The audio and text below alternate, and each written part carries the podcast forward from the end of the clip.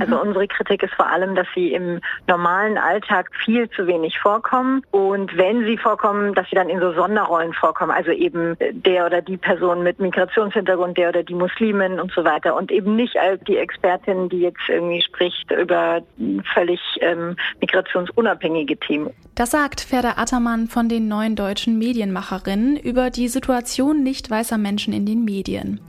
Warum es ein Problem ist, dass sie so wenig in Politik und Medien vorkommen und was es braucht, um das zu ändern, darum geht es in der zweiten Folge unserer Themenwoche zu strukturellem Rassismus. Es ist der 9. Juni 2020 und ich bin Laralina Götte. Hi.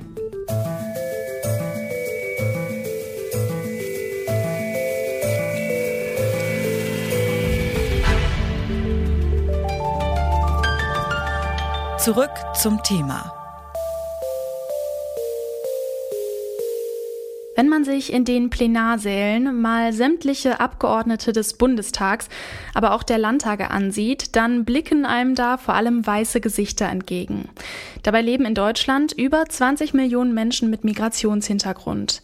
Vizepräsidentin des Landtages von Schleswig-Holstein, Aminata Touré von den Grünen, sieht in dieser Diskrepanz eine Gefahr für die Demokratie. Also ich würde das andersrum formulieren. Das Problem ist, wenn quasi ein Viertel unserer Gesellschaft nicht angemessen repräsentiert ist in unseren Parlamenten, dann führt es dazu, dass wir ein Demokratiedefizit am Ende des Tages haben, weil eine politische Nichtrepräsentation führt dazu, dass Menschen äh, den Eindruck haben, nicht gesehen zu werden und gehört zu werden.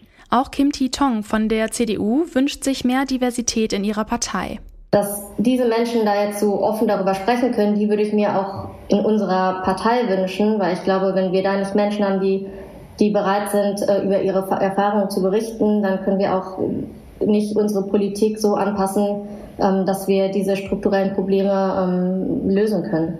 Wenn große Gruppen unserer Bevölkerung nicht angemessen repräsentiert werden, dann führt das dazu, dass bestimmte Probleme der Gesellschaft nicht gesehen und gelöst werden können. In der Zivilgesellschaft ist diese Debatte nun angekommen.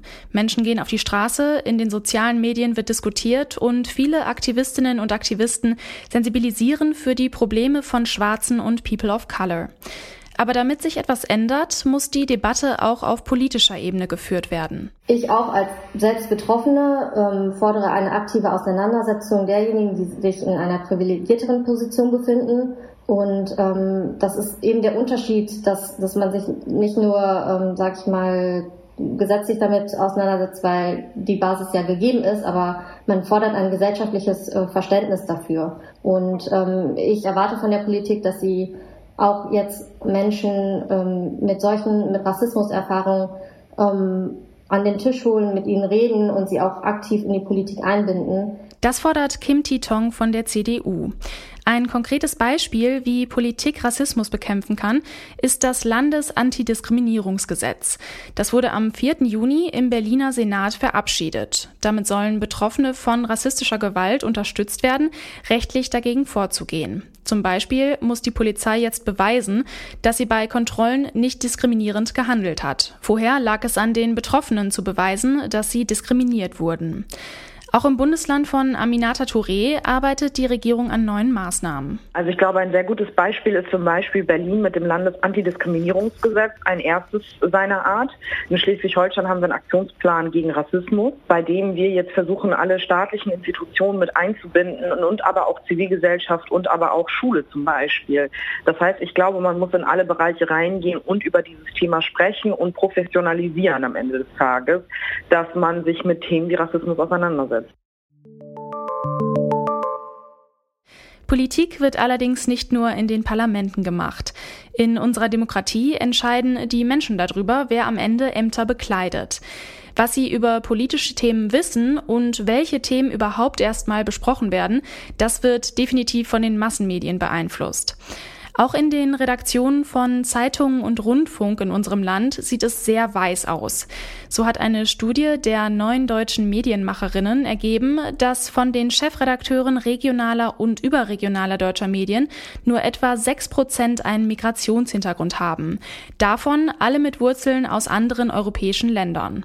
Zum Vergleich, in Deutschland hat etwa jeder vierte Einwohner einen Migrationshintergrund. Woran es liegt, dass unsere Medienlandschaft so wenig divers ist, das habe ich Ferda Ataman gefragt. Sie ist Vorsitzende der neuen deutschen Medienmacherinnen. Also man muss ja eigentlich sagen, wenn man jetzt gerade guckt, aktuell sind wir ja doch sehr stark vertreten, weil wir gerade eine Rassismusdebatte ausgelöst durch einen Vorfall in den USA von Polizeigewalt haben. Das heißt, die sind eigentlich immer nur punktuell zu hören. Mhm. Also unsere Kritik ist vor allem, dass sie im normalen Alltag viel zu wenig vorkommen und wenn sie vorkommen, dass sie dann in so Sonderrollen vorkommen, also eben äh, der oder die Person mit Migrationshintergrund, der oder die Muslimin und so weiter und eben nicht als die Expertin, die jetzt irgendwie spricht über völlig migrationsunabhängige Themen. Was gibt es denn da für Hürden für nicht weiße Medienmacherinnen, dass sie halt bei Nicht-Rassismus-Themen so wenig vertreten sind?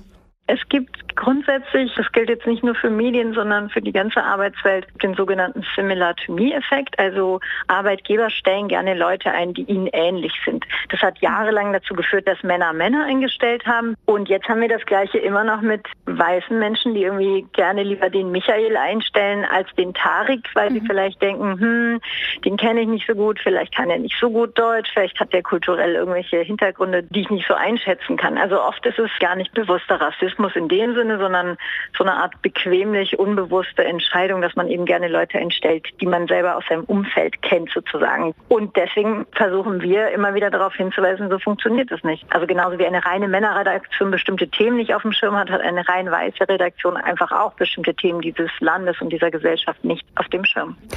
Das, was Sie da beschreiben, das klingt ja nach so einem sehr unbewussten Rassismus.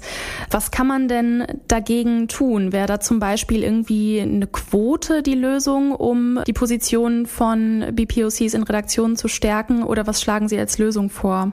Eine Quote, auf jeden Fall wäre das ein effektiver Weg. Alternativ müssten Personaler im Grunde Diversity-Trainings machen, Sensibilisierungskurse.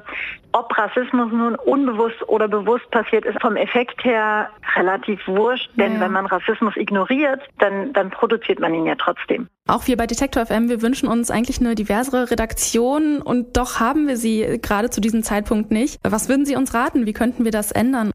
Also das, was wir am häufigsten hören, ist, es bewerben sich ja gar nicht so viele. Ja. Und ja. da muss man dann einfach gucken, wo äh, schreibe ich denn meine Stelle aus? Wen erreicht meine Stellenausschreibung? Und man kann ja auch gucken, dass man in der Ausschreibung explizit nochmal darauf hinweist. Dann kann das durchaus den Effekt haben, dass sich mehr Leute bewerben. Medien müssen sich also aktiv bemühen, auch Schwarze und POCs in ihre Redaktion zu holen, meint Ferda Attermann von den neuen deutschen Medienmacherinnen. Politik und Medien spielen eine wichtige Rolle, wenn es darum geht, auszuhandeln, wie wir zusammen in unserer Gesellschaft leben wollen. Daher ist es wichtig, dass wir die Perspektiven ganzer Gruppen nicht von diesen Entscheidungen ausschließen. Dafür müssen sich sowohl die Parteien als auch die Medienhäuser verstärkt dafür einsetzen, ihre Positionen diverser zu besetzen. Das war's für heute. Wenn euch das Thema weiterhin interessiert, dann abonniert doch zurück zum Thema gerne auf der Podcast-Plattform eurer Wahl. Wir widmen uns jetzt fünf Folgen lang unterschiedlichen Aspekten von strukturellem Rassismus und was wir dagegen tun können. Das war heute die zweite Folge aus dieser Reihe. Ich bin Lara-Lena Götte. Tschüss und bis morgen. Zurück zum Thema vom Podcast Radio Detektor FM.